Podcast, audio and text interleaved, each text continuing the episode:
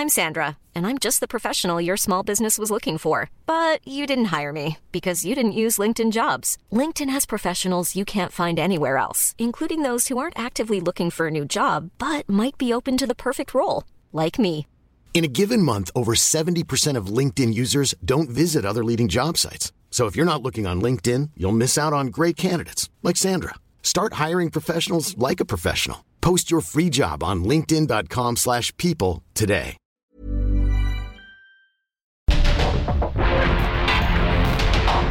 Porque el mundo actual no se entendería sin la economía, las finanzas y los negocios. Acompaña a Mario Maldonado, el columnista de negocios más joven y objetivo del periodismo financiero en su programa.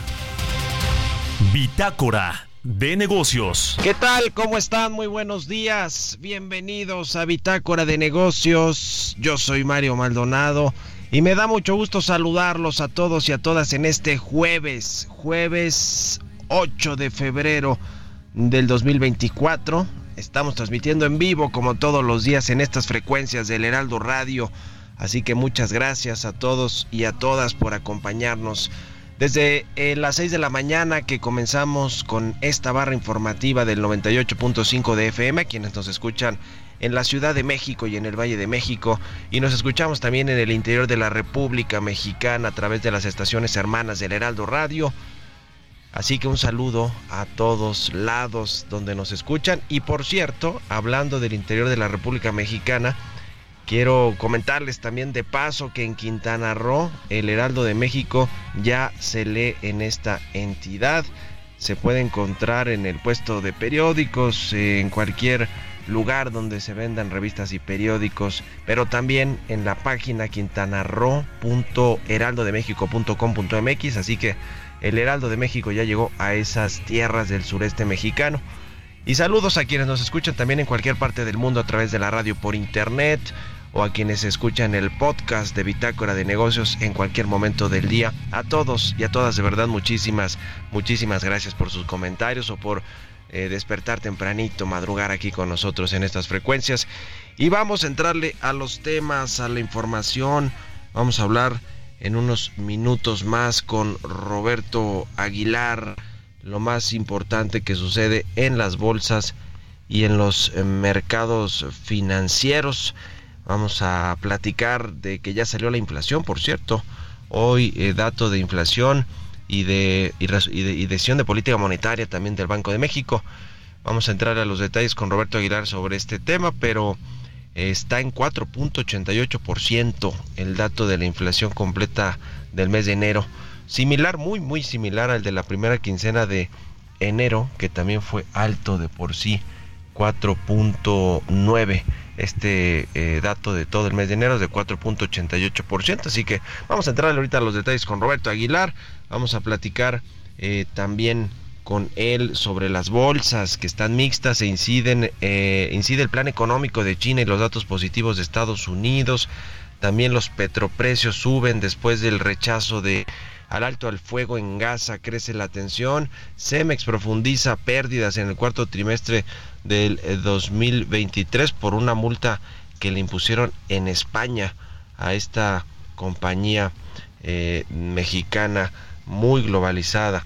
Vamos a hablar de eso con Roberto Aguilar, vamos a platicar eh, también como todos los jueves con Gerardo Flores. Vamos a entrar al tema de los organismos autónomos, del IFT, de la COFESE, que son importantes y que el presidente, mediante una reforma constitucional, los quiere eh, o desaparecer o que se integre en alguna dependencia federal que controla al gobierno federal. O sea que el presidente presidenta tendrá el control de los organismos autónomos si llegara a pasar esta reforma constitucional. Ya la oposición dijo que no va a ceder a esta regresión institucional del país, pero bueno, vamos a hablar de la importancia que tienen los organismos autónomos, que hay que, hay que decirlo, ¿no? Son muy importantes. Vamos a platicar eh, también con Gustavo Madero, senador del Grupo Plural, sobre estas reformas, eh, estas iniciativas que envió el presidente de la República eh, al Congreso mexicano. Vamos a platicar de eso con Gustavo Madero. Y hablaremos también con Larry Rubin, presidente de The American Society of México, sobre esta cuarta reunión del Comité Trilateral de fentanilo y, otros asuntos. Hablando del de mercado México-Estados Unidos, del comercio bilateral, se dio a conocer ayer que México destronó a China en eh, importaciones de Estados Unidos, es decir, México es el principal socio comercial de Estados Unidos, lideró las exportaciones que enviamos a Estados Unidos en el 2023, casi 500 mil millones de dólares de exportaciones y, y se convirtió en el primer, en el principal socio comercial de Estados Unidos como su principal importador de productos mm, de México.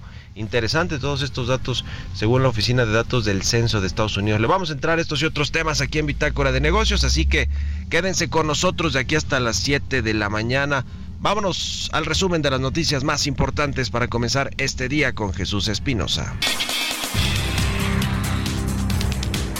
El presidente Andrés Manuel López Obrador afirmó que no es necesario crear nuevas reformas fiscales para costear los cambios constitucionales que él envió a la Cámara de Diputados. Además, sugirió que lo único que tiene que hacer la próxima administración es no condonar los impuestos a los que más tienen. Lo que hace falta es que ya no vuelvan los rateros al gobierno. Eso es todo. Si regresan, si regresa el bandidaje oficial, pues van a querer imponer reforma fiscal y aumentar impuestos y gasolinazos Así de claro. El coordinador de los diputados del Partido Revolucionario Institucional, Rubén Moreira, acusó que el gobierno del presidente López Obrador cometió errores de primaria en el paquete de reformas presentadas. Señaló que en al menos tres proyectos se cometieron errores como no haber incluido un estudio de impacto presupuestal, ingresar un artículo transitorio inexistente y modificar el contenido de uno de los párrafos.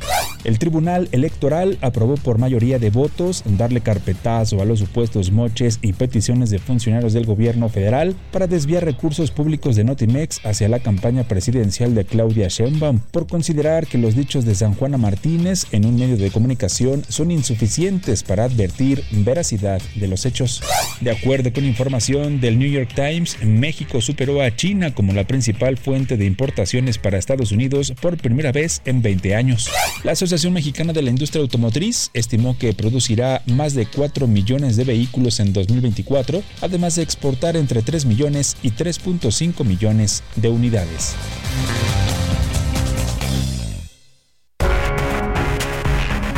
El editorial.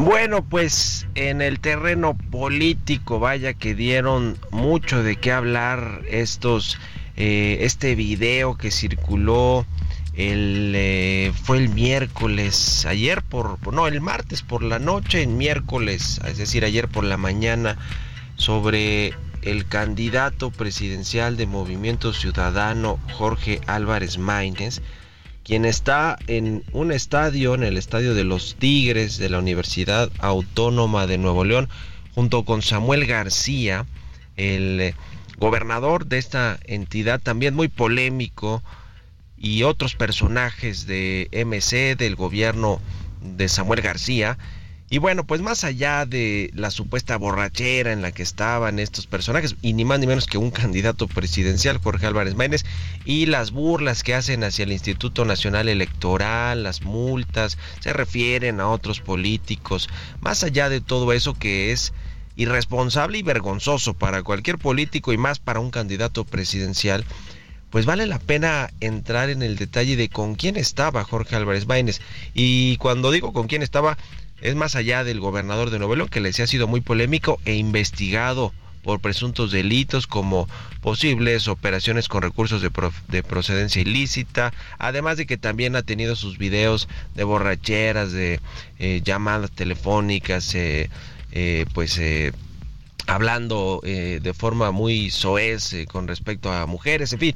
Más allá de todo eso, había otro personaje en ese palco del Estadio de los Tigres que es el jefe de la oficina de Samuel García. Se llama Miguel Ángel Flores Serna, Mike Flores, así lo conocen en Monterrey, y así lo conocen entre sus amigos porque así le mencionaban en el video. Bueno, Este personaje también ha sido investigado por asuntos de lavado de dinero y despojo, denunciado incluso por grupos de empresarios de Nuevo León de por supuestamente quererlos extorsionar, así como lo escucha. Y cuando digo empresarios, estamos hablando de estos grandototes, de los del grupo de los 10, del grupo Monterrey. Eh, en este video le decía que se viralizó rápido en las redes sociales este personaje jefe de oficina de Samuel García, Mike Flores, que además es su amigo, compañero desde la adolescencia, pues es el único que como que se muestra incómodo ante la grabación que hace Álvarez Maínez de esa reunión en, el pal en un palco del estadio de Tigres. Eh, y se sabe que bueno pues eh, su figura ha sido elemento central en la mayoría de los escándalos del gobernador Samuel García y también pues en la mayoría de los intentos de amagar a los legisladores de eh, la oposición allá en Nuevo León para que se pasen a la bancada, para que aprobaran pues el, gobernador interino que quería Samuel García también en sus intentos de ser candidato presidencial. Eh, también se le está investigando por eh, negocios que estarían haciendo junto con su familia de este personaje, metidos en el transporte y en la logística, en fin, la verdad es que pues de, mucha pena lo que está sucediendo con Movimiento Ciudadano, ¿eh?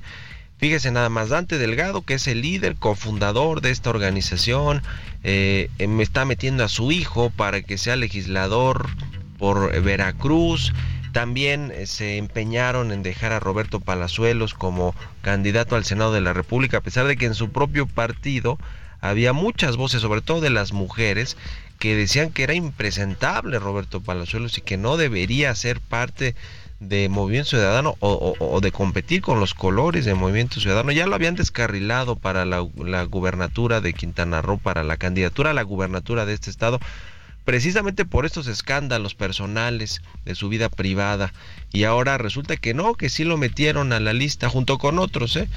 ¿Esto con qué confirma que la nueva política es puro cuento o, es como la vieja política, que está plagada de nepotismo, de corrupción y de y de asuntos que rayan en lo delincuencial. ¿Ustedes qué opinan? Escriban en mi cuenta de, X, arroba Mario Mal y en la cuenta arroba Heraldo de México. Políticas públicas y macroeconómicas.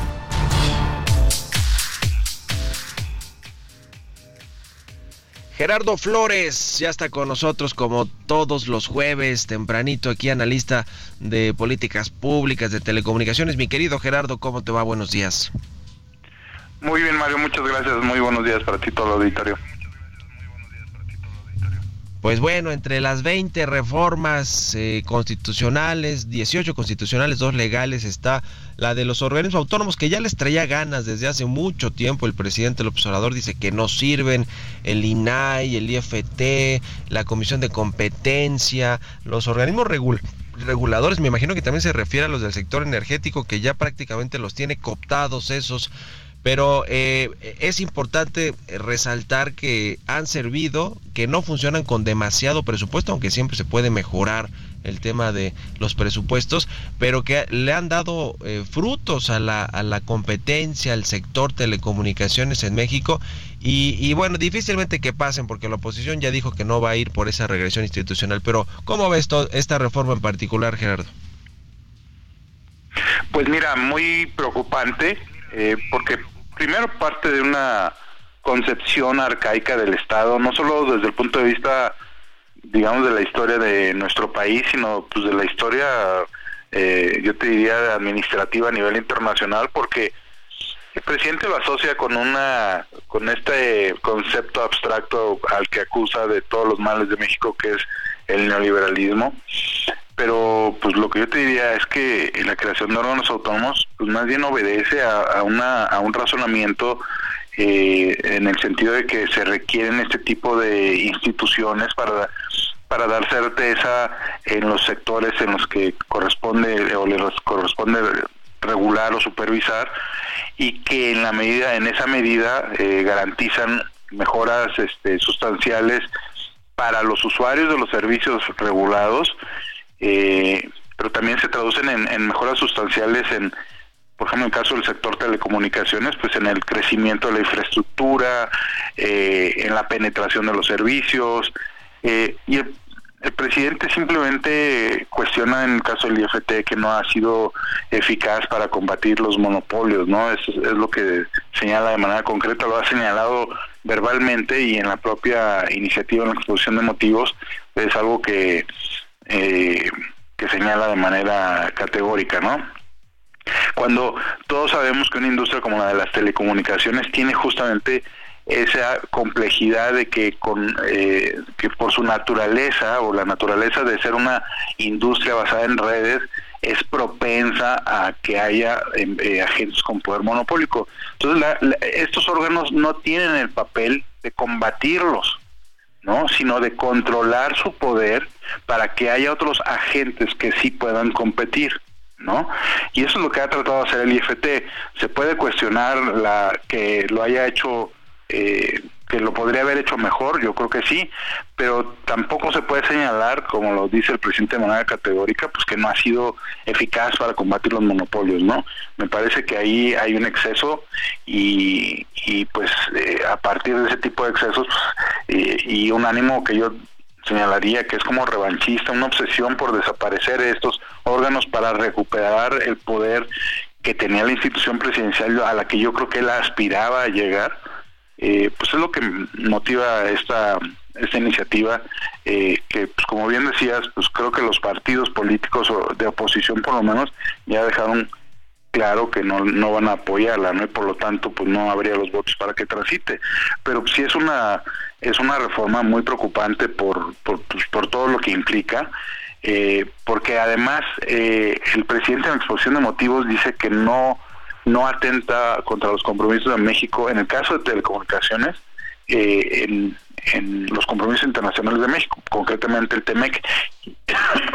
y eso es completamente falso, porque en el, en el TEMEC, en el texto del TEMEC, en el artículo 18-7, se expresa de manera, se señala de manera expresa que cada país deberá tener una autoridad reguladora autónoma y en un pie de página México asentó que en, en, el caso de nuestro país esa esa autoridad reguladora autónoma era el instituto o es el Instituto Federal de Telecomunicaciones al que se le dotó de autonomía constitucional. Expresamente lo, lo señala el gobierno de México y quedó asentado en el texto del TEMEC. O sea, México es libre obviamente de modificar su constitución, pero pues si en ese sentido, eh, digamos, dejas de cumplir un compromiso que asumiste, pues seguramente pues nos va a acarrear eh, problemas en el, en el marco del TME con Estados Unidos y Canadá, ¿no? Por ejemplo. Sí. Pues ahí está el tema, ya veremos qué pasa en el Congreso y muchas gracias como siempre mi querido Gerardo, un abrazo y buenos días. Un abrazo Mario, buenos días. Hasta luego, 6 con 22, vamos a otra cosa. Economía y mercados. Roberto Aguilar, ya está listo, mi querido Robert, buenos días. ¿Qué tal, Mario? Muy buenos días, me da mucho gusto saludarte a ti y a todos nuestros amigos. Lo que debería de ser la nota más importante, fíjate que están informando que Vladimir Putin y el presidente chino hablaron por teléfono y ambos rechazaron lo que calificaron la injerencia de Estados Unidos en los asuntos de otros países. Esto lo dijo un asesor justamente del Kremlin que descartó que por el momento estén eh, pues contempladas las reuniones físicas de ambos mandatarios. Así es que interesante lo que sucede porque al final del día, como sabes, hay una situación, una guerra en todos los sentidos también entre estos dos países, por una parte comercial, por la otra geopolítica, contra Estados Unidos, nuestro principal socio comercial. También te comento que justamente eh, los mercados eh, están a la espera, están eh, subiendo, pero justamente a la espera de mayores señales sobre el tema que tiene que ver con el futuro de las tasas de interés en el mundo. Y bueno, mientras tanto te comento que los precios del petróleo ganaban terreno justamente mientras los inversionistas evaluaban el impacto del rechazo israelí a una oferta de alto al fuego en Hamas, eh, de Hamas, perdón, y la inesperada caída de las existencias de combustibles y destilados en Estados Unidos. También te comento que justamente, fíjate, el gobierno del presidente Biden eh, anunció eh, que van, que las principales empresas de inteligencia artificial se encuentran entre las más de 200 entidades que se unen a un nuevo consorcio en el país para apoyar el desarrollo y despliegue seguro de la inteligencia artificial generativa. Interesante porque, bueno, pues está sufriendo justamente el mundo con las regulación de la inteligencia artificial que cada vez está más cercana y también cada vez la vemos como un riesgo. El tipo de cambio, Mario, cotizando en 17.02, salió la inflación 4.88 en línea con el sondeo que esperaba justamente Reuters, pero al final del día sigue presionándose los, los precios, el jitomate en primer lugar con los, el producto que más subió justamente en el primer mes de 2024. Siguen presionando los alimentos al índice de precios al consumidor. Muchas gracias, mi querido Robert. Nos vemos a ratito en la televisión. Al contrario, Mario, muy buenos días. Roberto Aguilar, síganlo en sus redes sociales, en su cuenta de X Roberto AH. Vámonos a la pausa y regresamos con más aquí a Bitácora de Negocios.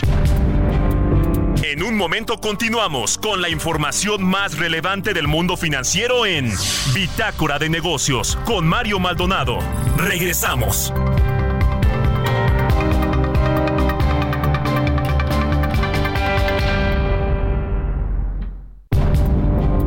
Estamos de vuelta en Bitácora de Negocios con Mario Maldonado. Ya estamos de regreso aquí en Bitácora de Negocios. Son las 6 de la mañana con 31 minutos, tiempo del centro de México. Vámonos con esto al segundo resumen de noticias con Jesús Espinosa. Este jueves da inicio la edición impresa y digital de El Heraldo Quintana Roo, una nueva oferta periodística con la que el Heraldo Media Group busca ampliar su presencia periodística en el sureste del país. Ante la posible eliminación de la Comisión Reguladora de Energía y la Comisión Nacional de Hidrocarburos, especialistas coincidieron en que la imparcialidad de la Secretaría de Energía se podría volver cuestionable y se darían posibles repercusiones para el tratado entre México, Estados Unidos y Canadá. Analistas de Vector Banca de Inversión indicaron que el número de de empresas mexicanas con compañías extranjeras podría aumentar un 20% en los próximos años gracias al nearshoring. La Comisión Nacional Bancaria y de Valores impuso multas por 127.87 millones de pesos a diversos bancos que operan en México durante todo el año pasado, donde Autofin, Bancoppel y Santander registraron las sanciones más altas. El Instituto Nacional de Estadística y Geografía reportó que la producción y exportación de vehículos ligeros en México arrancó el 2024 con dinamismo y en enero logró su mejor registro de unidades de producción en los últimos cinco años, al alcanzar la Hiring for your small business? If you're not looking for professionals on LinkedIn, you're looking in the wrong place. That's like looking for your car keys in a fish tank. LinkedIn helps you hire professionals you can't find anywhere else, even those who aren't actively searching for a new job but might be open to the perfect role. In a given month, over 70% of LinkedIn users don't even visit other leading job sites. So start looking in the right place. With LinkedIn, you can hire professionals like a professional. Post your free job on linkedin.com slash people today. La fabricación de 307.069 unidades, mientras que las ventas al exterior mostraron la cifra récord en la historia de la industria automotriz con 264.367 autos enviados. Entrevista.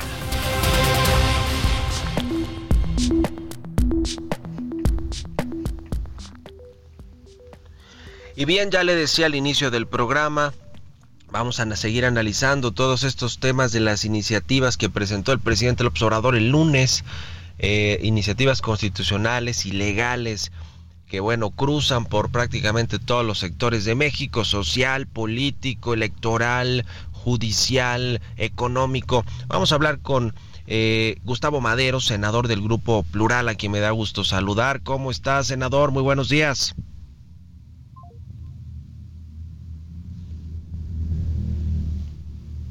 Parece que no tenemos todavía a Gustavo Madero. Vamos a ver si lo recuperamos en breve al senador de Morena.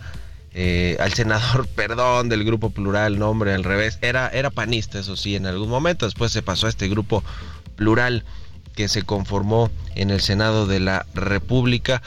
Ya le decía, son 18 iniciativas constitucionales, eh, dos legales, y bueno, pues ya la oposición ha ido eh, pronunciándose sobre la generalidad de estas reformas. Han dicho que quieren entrarle algunas que tienen que ver con las pensiones, el análisis, pues, porque falta ver de dónde van a salir los recursos, al tema de los salarios mínimos.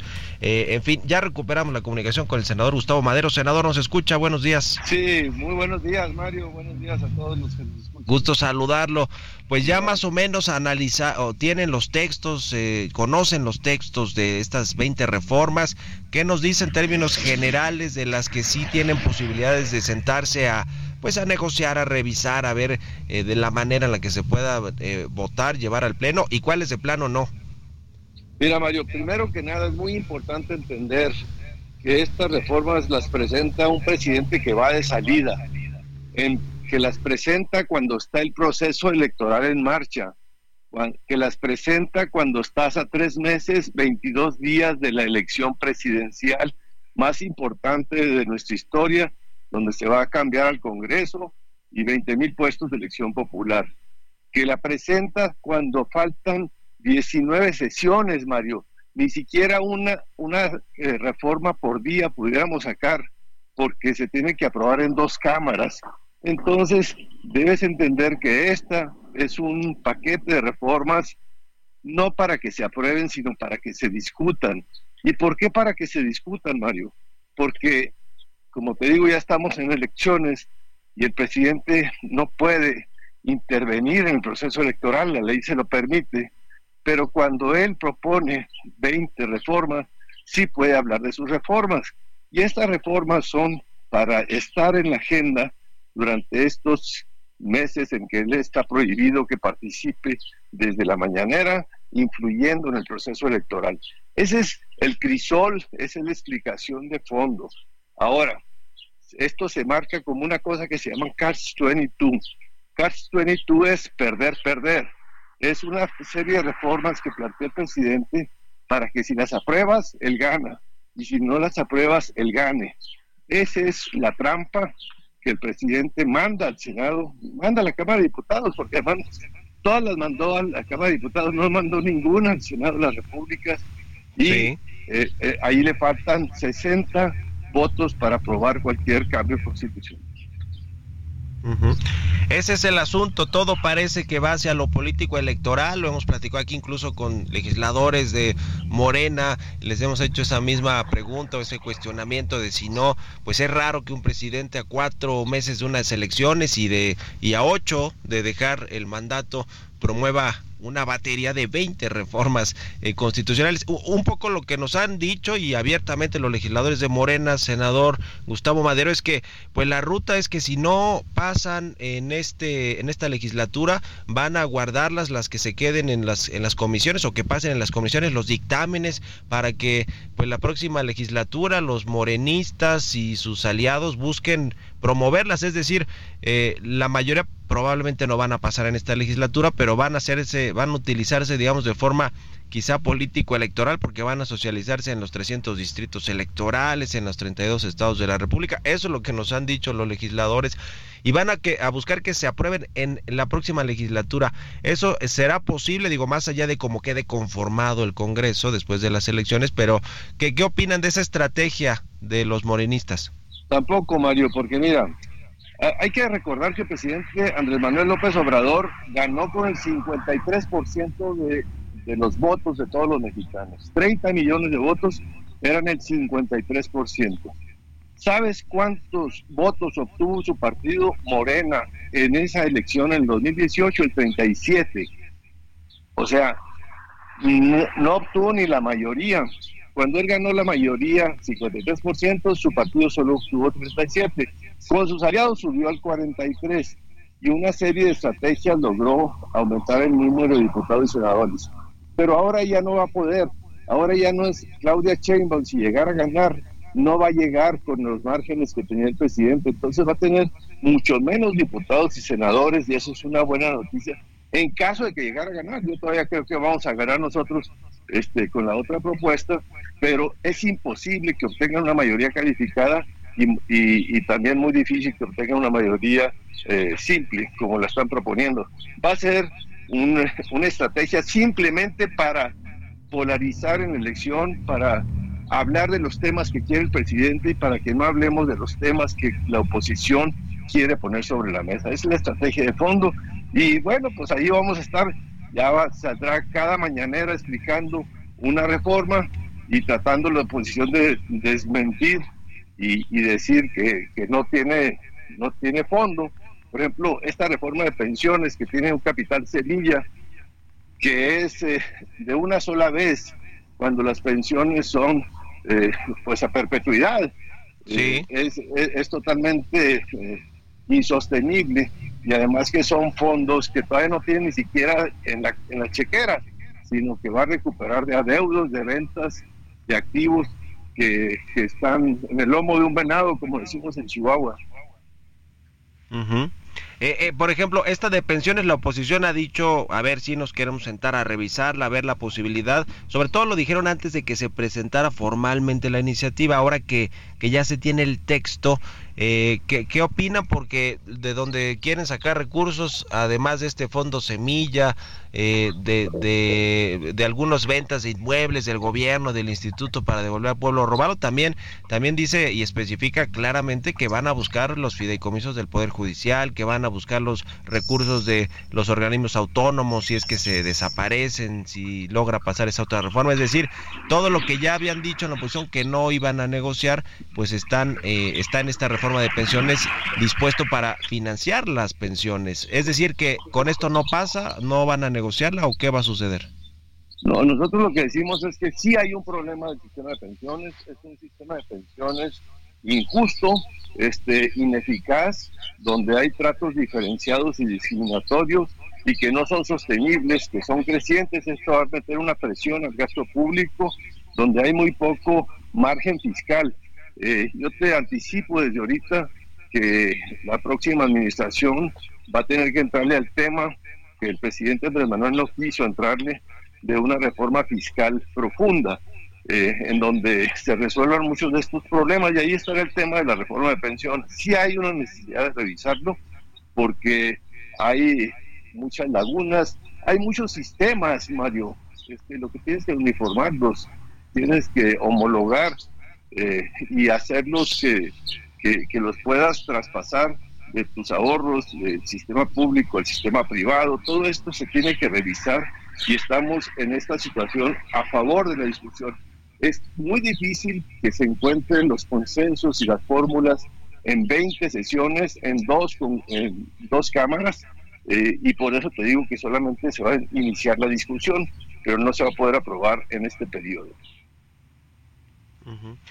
Pues qué complicado se ve esta, esta ruta eh, electoral, eh, eh, estos últimos días o semanas, pues, de, o meses, vamos a decirlo más bien, más claro, de legislatura, de la legislatura actual de, del presidente Obrador y bueno, pues se buscará que se, que se socialicen. Ahora, ¿Cuál, será la estrategia desde el punto de vista legislativo de la oposición? Porque claramente la de Morena es que sus diputados, sus senadores vayan a los estados a hablar de las reformas, a que se habla, a que se hagan parlamentos abiertos, se dice que incluso hasta consultas con la gente, un poco para tratar de llevar las promesas de que si no es ahora, va a ser en la siguiente legislatura y que para eso se requieren los votos. Pero la oposición, ¿qué, digamos, qué bandera va a tomar para tratar de contrarrestar también esto o de socializar sus propias reformas? En fin, que usted además que tiene toda la experiencia Don Gustavo Madero, ¿qué va a hacer la oposición contra esto?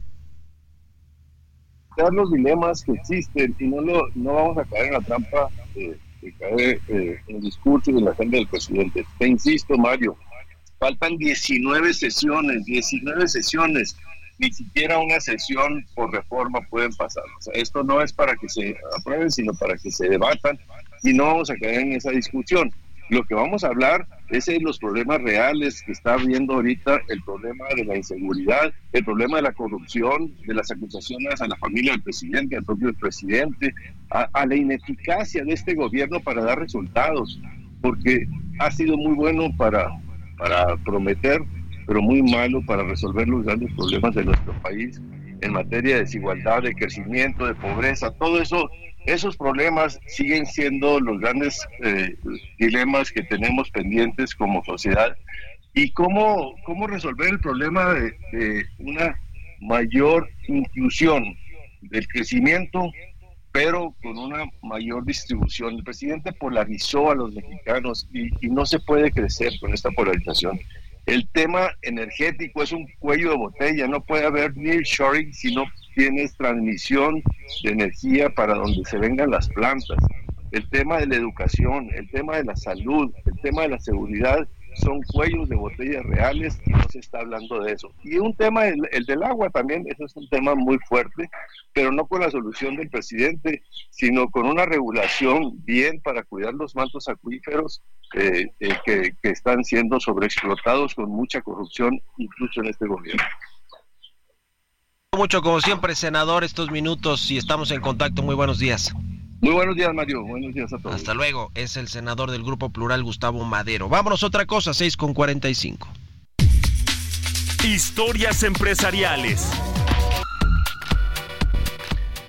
Los cinco hombres más ricos del mundo. Eh, ya se publicó esta lista de los multimillonarios. ¿Cómo ha cambiado este listado de los ricos de Forbes y de Bloomberg, estas dos empresas que hacen los listados de multimillonarios. Nos platica del tema Giovanna Torres.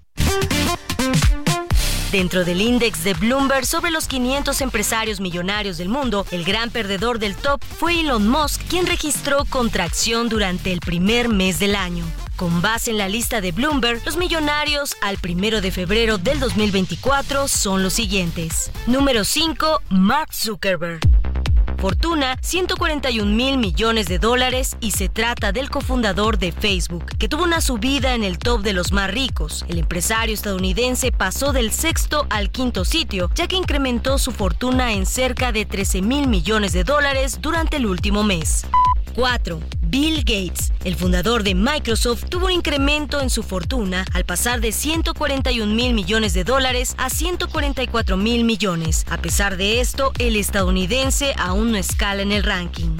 3. Jeff Bezos. El estadounidense tuvo un crecimiento que se reflejó en su patrimonio neto, mientras que en enero reportó una fortuna de 177 mil millones de dólares, ahora logró amasar una fortuna de 180 mil millones. Número 2. Bernard Arnold originario de Roubaix, Francia. Aumentó su fortuna durante el último mes desde los 179 mil millones hasta los 183 mil millones de dólares. Quien alguna vez fue el hombre más rico del mundo, ahora se coloca en la segunda posición y es uno de los que más incrementaron su fortuna.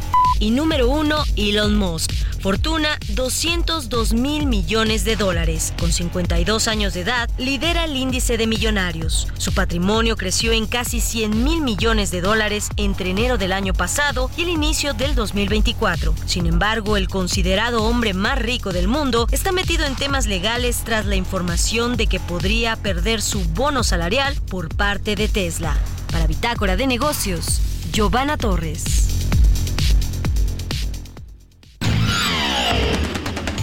Mario Maldonado en Bitácora de Negocios.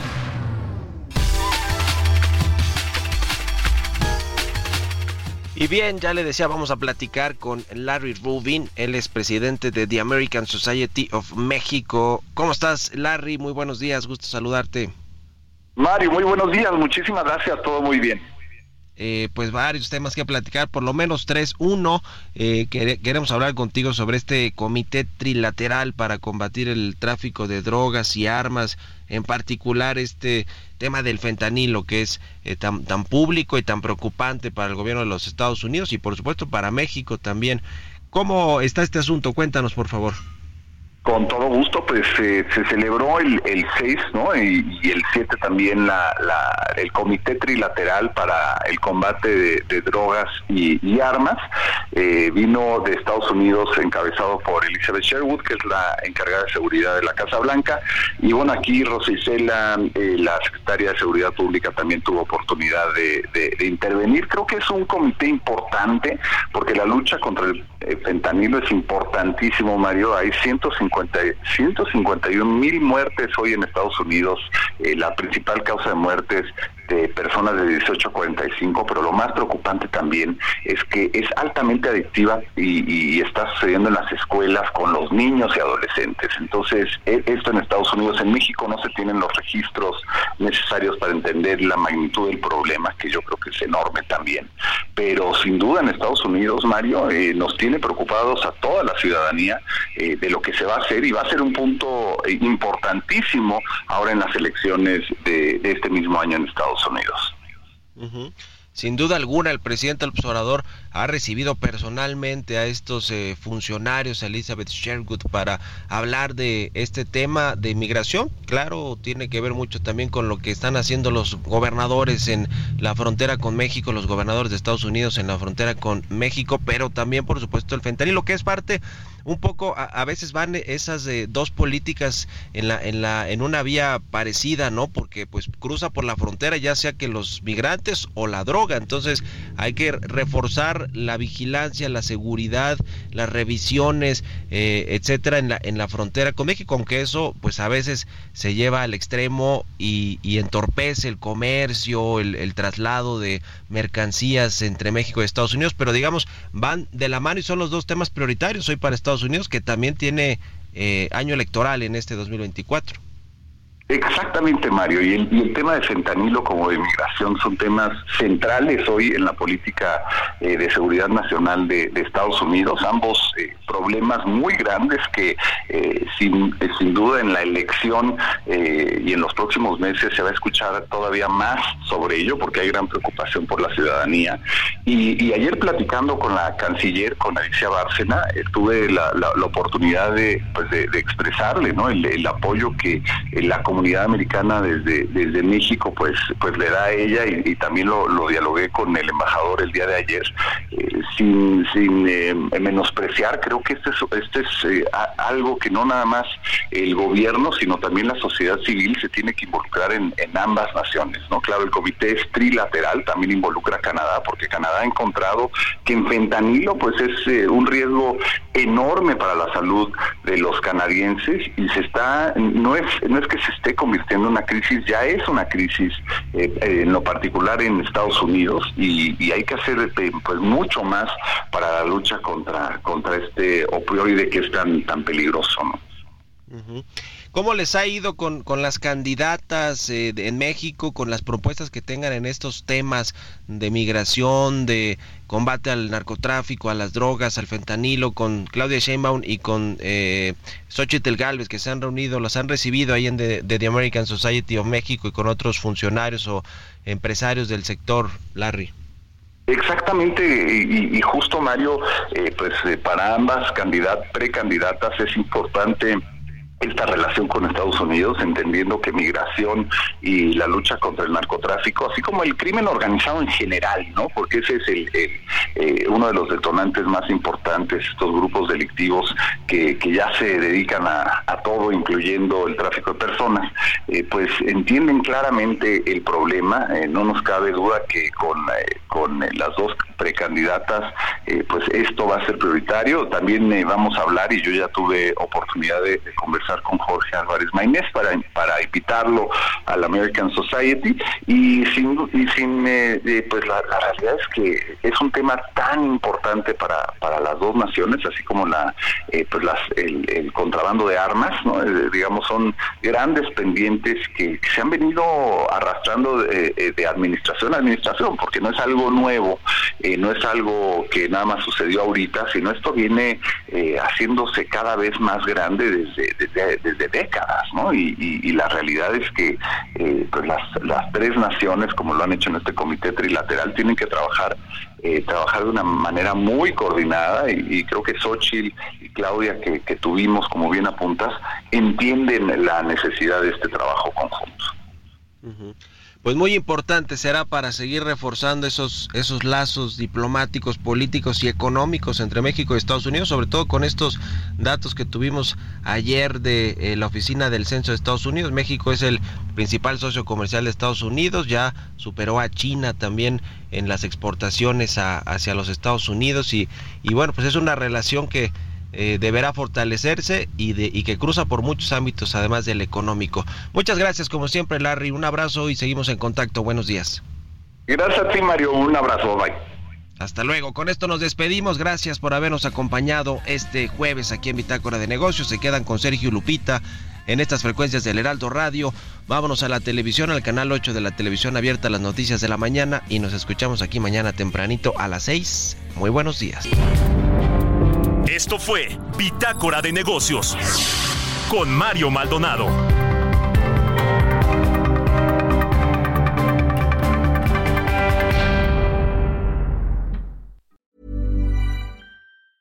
Mom deserves the best, and there's no better place to shop for Mother's Day than Whole Foods Market. They're your destination for unbeatable savings, from premium gifts to show-stopping flowers and irresistible desserts. Start by saving 33% with Prime on all body care and candles. Then get a 15-stem bunch of tulips for just $9.99 each with Prime. Round out Mom's menu with festive rosé, irresistible berry chantilly cake, and more special treats. Come celebrate Mother's Day at Whole Foods Market.